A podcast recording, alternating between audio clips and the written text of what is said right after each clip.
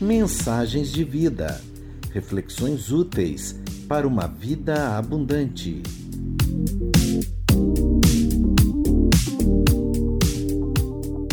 Senhor Lamentações, simples assim, baseado em 2 Reis 5, de 1 ao 6, pela evangelista Roberta Campos. Eu queria abrir com vocês é, 2 Reis, para a gente ler junto, do 5, 5, né? Do 1 ao 6, 2 Reis 5, de 1 ao 6. Eu tenho certeza que vocês já leram essa palavra, já conhecem. Quem não conhece vai ler, né, vai acompanhar. 2 Reis 5, de 1 a 6.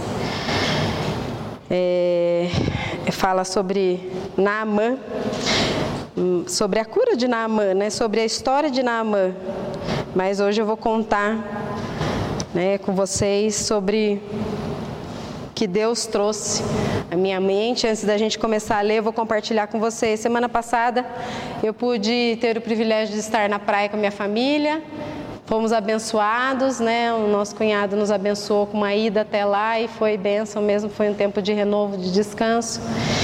E eu falei assim, nossa, ótimo Deus. É, o pastor já tinha comentado comigo, ó, vamos lá, você vai pregar. Eu falei, amém, Jesus, né? Deus nos chamou, a gente vai.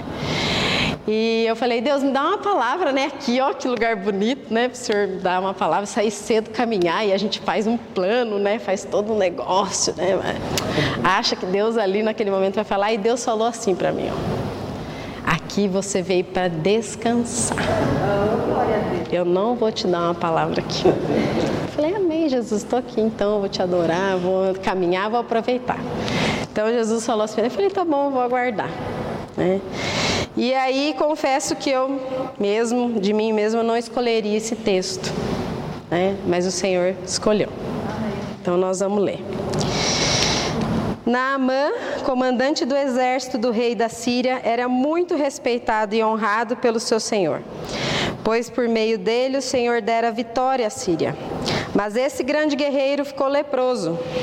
Ora, tropas da Síria haviam atacado Israel e levado cativo uma menina, que passou a servir a mulher de Naamã.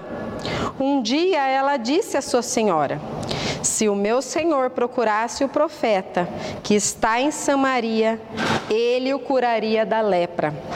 Naamã foi então encontrar ao seu senhor o que a menina israelita contar, né, ao seu senhor que a menina israelita dissera.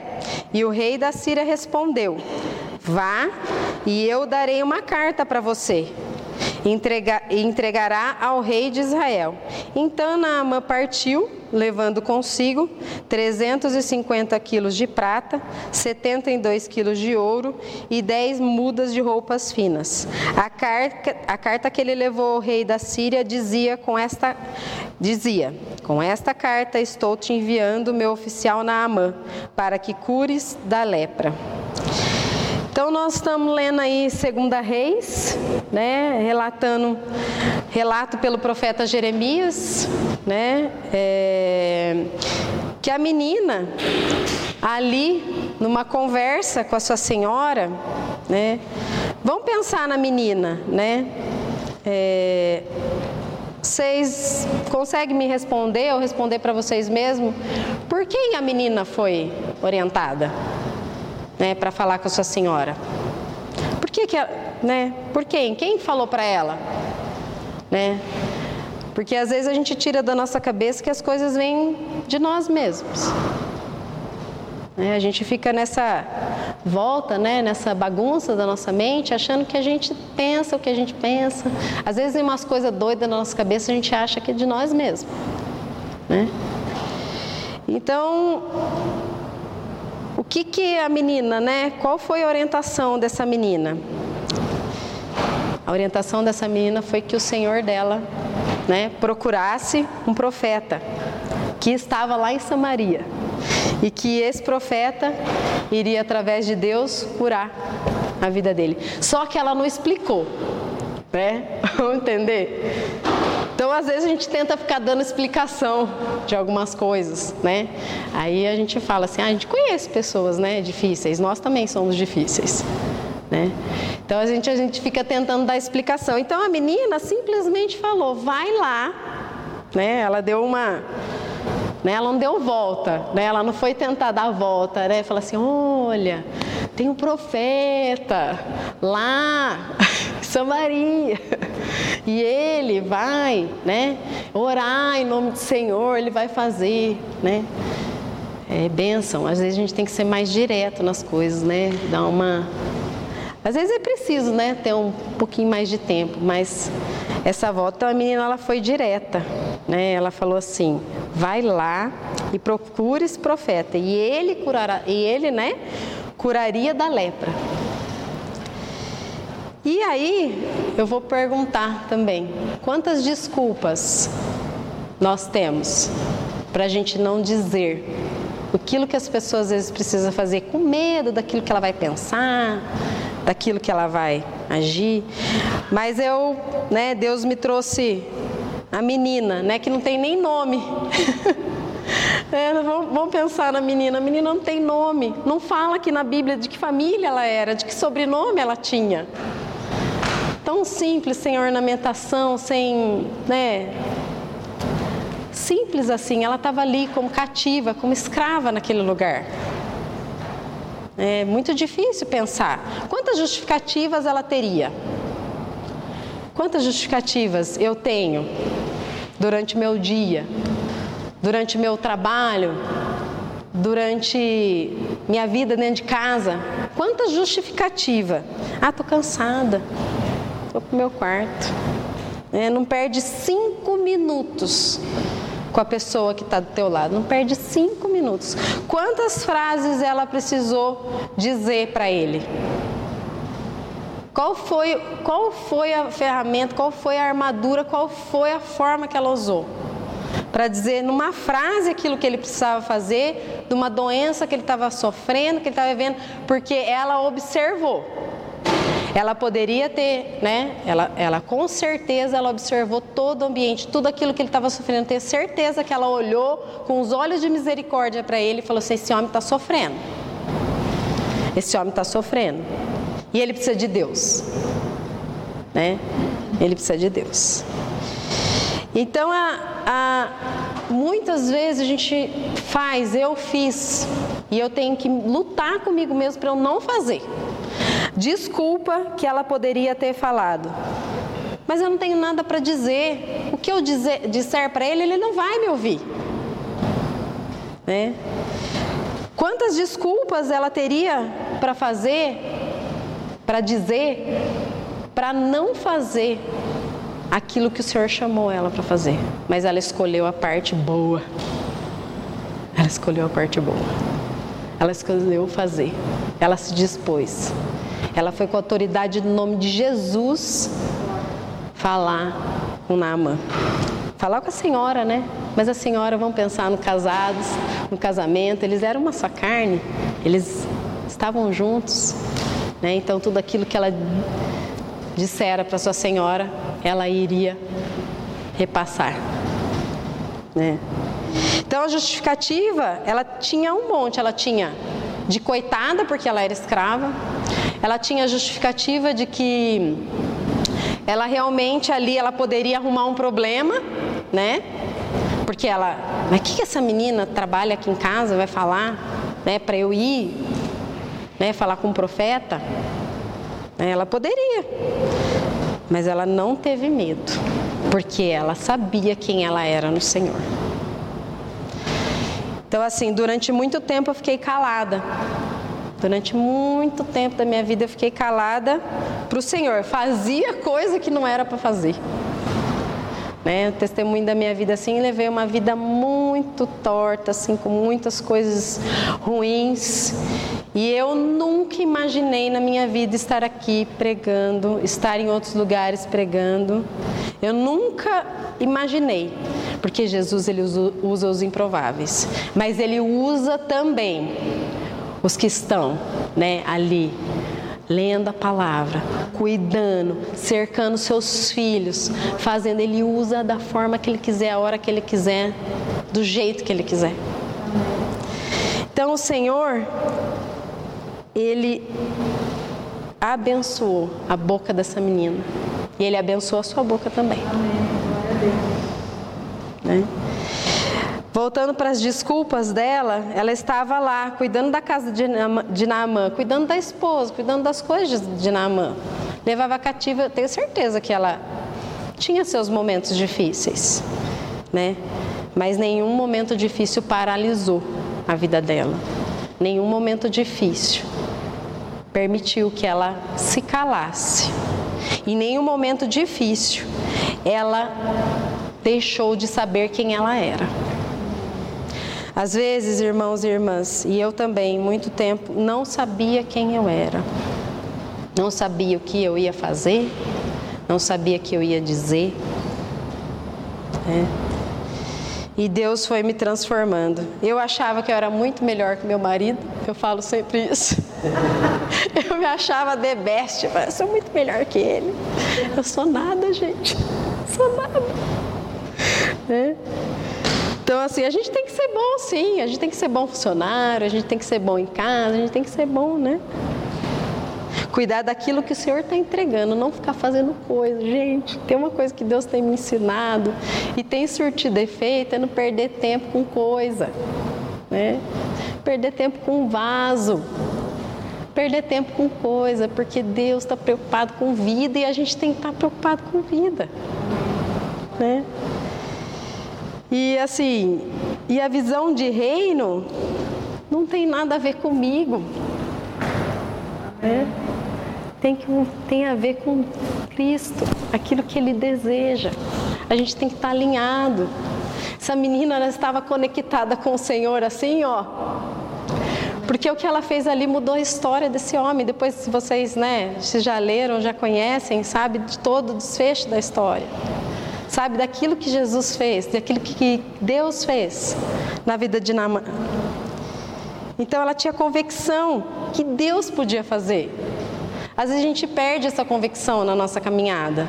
A gente perde daquilo que Deus pode fazer sem usar nada. Ele não usou de uma grande coisa. Um anjo apareceu, uma luz, um negócio estrondoso, uma coisa simples que aconteceu. Né? Uma palavra, uma frase mudou tudo. E você tem esse poder, irmão e irmã, porque vocês são de Deus, vocês são empoderados por Ele. E Ele tem usado, né? Cada um. Mas aí tem uma chavinha, né? A chavinha do permitir, da disposição. Isso só pode acontecer se você fizer isso. Senão, não vai acontecer. Né? E talvez ainda você não sabe quem você é, né? Mas Deus ainda não, ele tem o tempo certo das coisas. Né? Mas talvez também você ou eu estamos ocupados com muitas coisas e isso impede né, do mover da visão de reino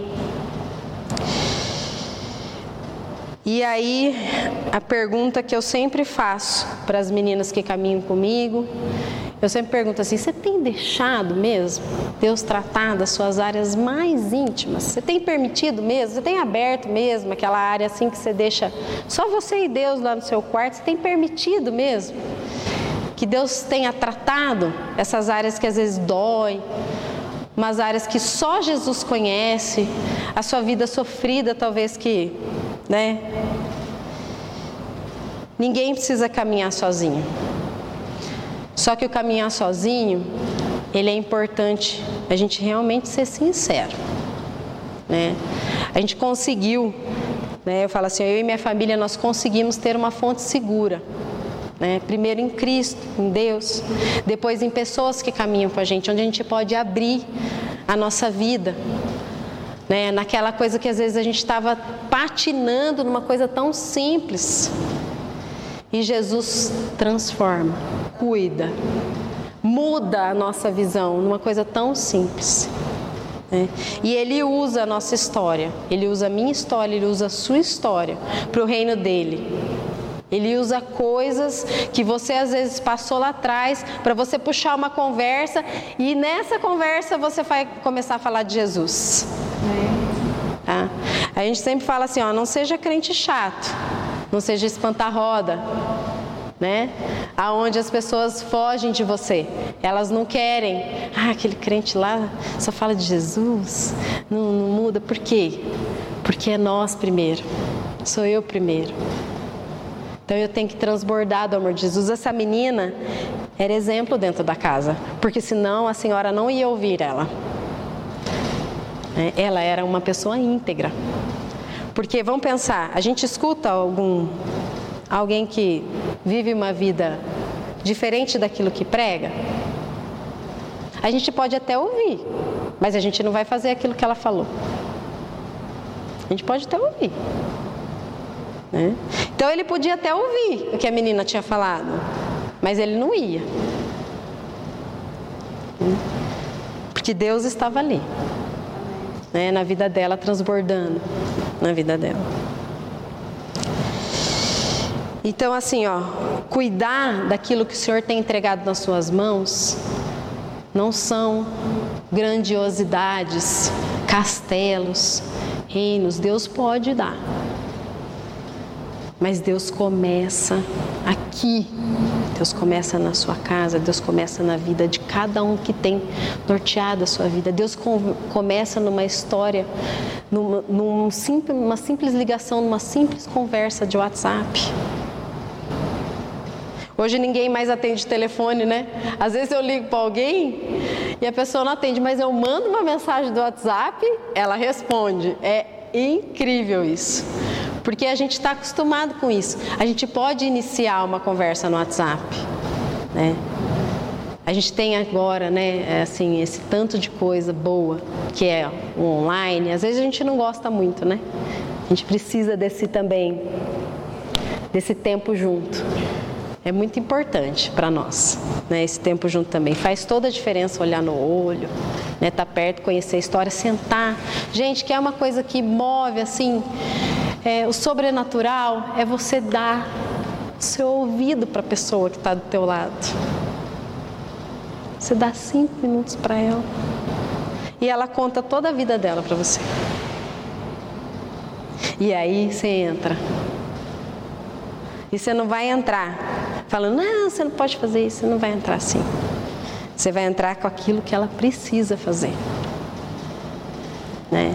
sem julgamento. Que é uma coisa interessante que Deus tem trabalhado na nossa vida, a gente tem vivido um tempo assim, de que a gente não fica preocupado com o que os outros vão pensar. A gente fica preocupado com o que Deus pensa. Então isso é libertador. É libertador. Eu não preciso ficar preocupado porque eu não troquei de carro faz tempo. Eu não preciso ficar preocupado porque eu usei a mesma roupa nos dois, três domingos. Eu não preciso ficar preocupado porque hoje eu tenho margarina, amanhã eu tenho manteiga. Se alguém vai em casa, vai comer aquilo que tem. Né? Você senta na mesa e Deus preparou um banquete para nós. Deus preparou um banquete para nós. Deus tem muito mais. Deus preparou um banquete para essa menina. Vamos pensar no testemunho dela, com tudo que ela né, ali foi usada por Deus. Quando Naamã voltou e a senhora voltou, vocês acham que eles olharam para os mesmos olhos com ela? Essa menina foi honrada. Né? Porque Deus quer fazer grandes coisas a partir da sua vida. Em nome de Jesus. Né? Observe a sua vida. Eu observo a minha, eu tenho observado. Reflita. O que tem tirado o seu foco? O que tem tirado? Essa menina poderia ter perdido o foco muito fácil, muito longe de casa, passando, né? Talvez a gente não saiba, não saiba, não passamos, né? Não sabemos o que, que ela estava passando. Mas ela não perdeu o foco em nenhum momento. Então, irmã, eu sei que às vezes a gente é chamado na semana, né? Quantas coisas, né? Filho. É, é, agora o pastor e a pastora estão aí com o filho longe, né? Sabemos como que é, né? De mensagem, né? A gente não está aqui para ficar resolvendo problema, porque o Senhor já prometeu isso para nós. Né? A gente está aqui, a gente não está aqui para apagar incêndio, né? O Senhor nos chama para a gente fazer diferença. E a diferença começa aqui em Arara, gente. Essa cidade é próspera. Eu consigo ver uma segunda Piracicaba aqui, sabia? Eu consigo ver. Eu consigo imaginar. Eu consigo entender porque o Senhor que ampliou minha visão, porque é de mim mesmo. Né? A gente enxergar com os olhos de Jesus, a gente começa a fazer diferença aonde tem um passarinho ali, olha que benção. Ele entrou ali. E a gente começa a fazer diferença aonde a gente está. E aí muda toda a história. Muda a história da sua casa, da sua família, dos seus filhos. Né? Toda a história é mudada. Quando Jesus entra de verdade, e eu vou contar um testemunho para vocês, um testemunho assim que aconteceu essa semana, recente. A gente está aí trabalhando no GD sobre o evangelismo, né? E é interessante porque todo o tempo do evangelismo ele vem nos posicionando quais são os nossos amigos não crentes. É o tempo todo. E eu falo, Jesus, eu tenho muito amigo não crente, o que o senhor quer dizer com isso? Né? Eu nunca tinha parado para pensar nisso. Né? E aí Jesus vem me, né, me impulsionando. E aí eu estava no trabalho, né, essa, essa semana, na segunda-feira, e segunda-feira é aquele dia que você resolve tudo. E vem um monte de coisa para você resolver, e era bem na hora, meu chefe já tinha chegado e falava assim, ó, cinco minutos preciso que você esteja todo pronto, porque eu vou entrar no meio de um, de um negócio aí e eu não posso parar. E aí chegou uma menina que ela é vendedora lá, ela é uma benção. Eu sempre olhei para ela com os olhos de Jesus, né? E ela falou assim: Roberto, você pode conversar? Né? Eu sei, ela estava de atestado já há um tempo e ela estava retornando, né? Há uma semana ela estava de atestado, ela estava retornando. E eu parei tudo, gente, que eu estava fazendo. Eu falei: vamos subir porque aí a gente conversa, né? Eu percebi. Porque ela nunca entrou na minha sala. Cinco anos que eu trabalho lá. Ela sempre parava na porta. Olha que interessante, né? Como Deus trabalha, né? E eu tenho orado para ela, por ela desde quando eu entrei no serviço, porque eu via o que Jesus poderia fazer na vida dela, né? Porque Ele fez na minha. Né? Ele transformou a minha vida. Uma pessoa extremamente difícil, não que eu não seja ainda, tá, gente? Estou sendo ainda transformada. Mas Deus tem cuidado, né? E aí eu falava assim, gente, Deus pode, Deus pode, né? E eu olhava para ela onde todo mundo ali falava, ai, gente, não aguenta, é difícil. Eu falei, gente, Deus pode. E orando por ela, porque eu queria ir lá, falei, não, eu preciso ir lá falar de Jesus para ela, né? Aí Deus falava assim, não chegou o momento. Aí eu falava aquela semana, eu via que ela chorava, que ela ficava assim, ele falava assim, não chegou o momento. E eu segurei, gente. Porque eu mesmo já tinha ido lá, falado, né? Algumas vezes orei com ela, né? Algumas vezes que ela estava assim em crises, né? Muitas crises familiares, muitas crises com ela mesmo, de sofrimento mesmo, depressão, né? É difícil, né? Ela viveu um tempo muito difícil. E, e aí Deus falava assim para mim, não, não é agora. E eu confesso que eu segurei, viu? Porque eu queria. Eu queria ir lá, já apresentar coisa para ela, falar, não, vamos juntos. Né? E Deus falou assim: eu, tô, eu estou preparando esse momento. Né? Mas eu quero dizer para os irmãos que às vezes a gente perde muito tempo, tá? Não percam esse tempo. A gente às vezes perde muito tempo de demorar e, e aí passa, e aí a responsabilidade é nossa. Né? A gente não pode isentar a nossa responsabilidade de falar de Jesus, mesmo não estando bem, gente. Que é um negócio transbordante de amor, de misericórdia de Jesus. É começar a falar nele, parece que seus problemas vão fazendo assim, ó. É, não, não que você não vai ter mais ele, mas parece que vai ficando mais leve. Parece não, fica. Né? O pastor, se eu estiver passando do horário aí, você me fala, tá? Que eu falo bastante. e então, contando o testemunho dela, ela me chamou. Gente, ali foi Deus purinho. Ela falou a vida dela inteira para mim. É, ela falou, ela chorou. Ela achou que a vida dela não tinha mais sentido, né? E Jesus falou assim para mim: diz para ela o que ela é em mim. E eu falei assim para ela: você tem um potencial enorme. Você é bênção. Você vai ser uma boa mãe. Eu não sou uma boa mãe. Eu falei: você vai ser. Mas permita que Jesus entre na sua vida. Em cinco minutos de conversa, ela, dez minutos, ela contou a vida dela inteira, coisas que eu nem imaginava.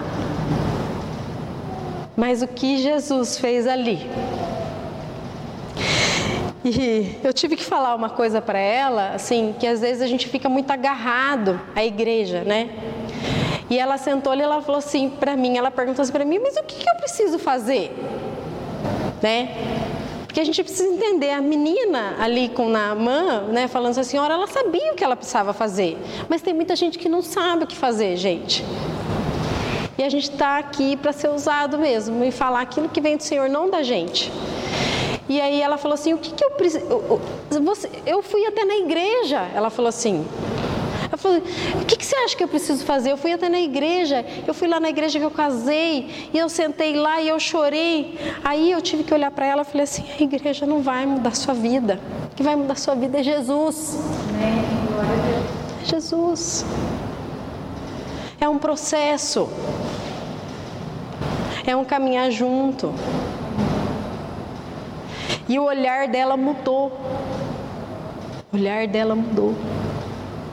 Ela está sofrendo, ela está passando. Eu falei para ela: não vai ser fácil. Não vai ser fácil. Ela teve um diagnóstico da filha de autismo, só que é um grau assim muito alto, elevado. E ela não sabe o que fazer. É. E assim a família, né, ficou assim, o marido assim, então é uma coisa muito tá mexendo muito com o emocional dela. Ela não sabe o que fazer. Mas Jesus sabe. Não é? Ele sabe de todas as coisas. E eu falava para Jesus: Jesus, traz fôlego para ela, traz vida. Porque a gente se compadece, a gente olha, né? Então, assim, reflita a sua vida. Às vezes tem gente chorando do seu lado, gente. E a gente não está fazendo nada. Né? A direção é sempre do Senhor. Não negocie isso. Tem uma coisa que eu não tenho negociado é isso. Porque eu sempre quero as coisas do meu jeito. Mas a direção sempre é do Senhor, não é minha, não é sua. Mensagens de vida.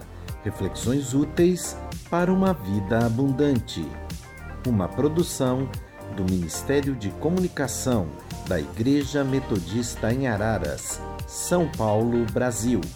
Siga os nossos perfis no Instagram, Facebook e YouTube.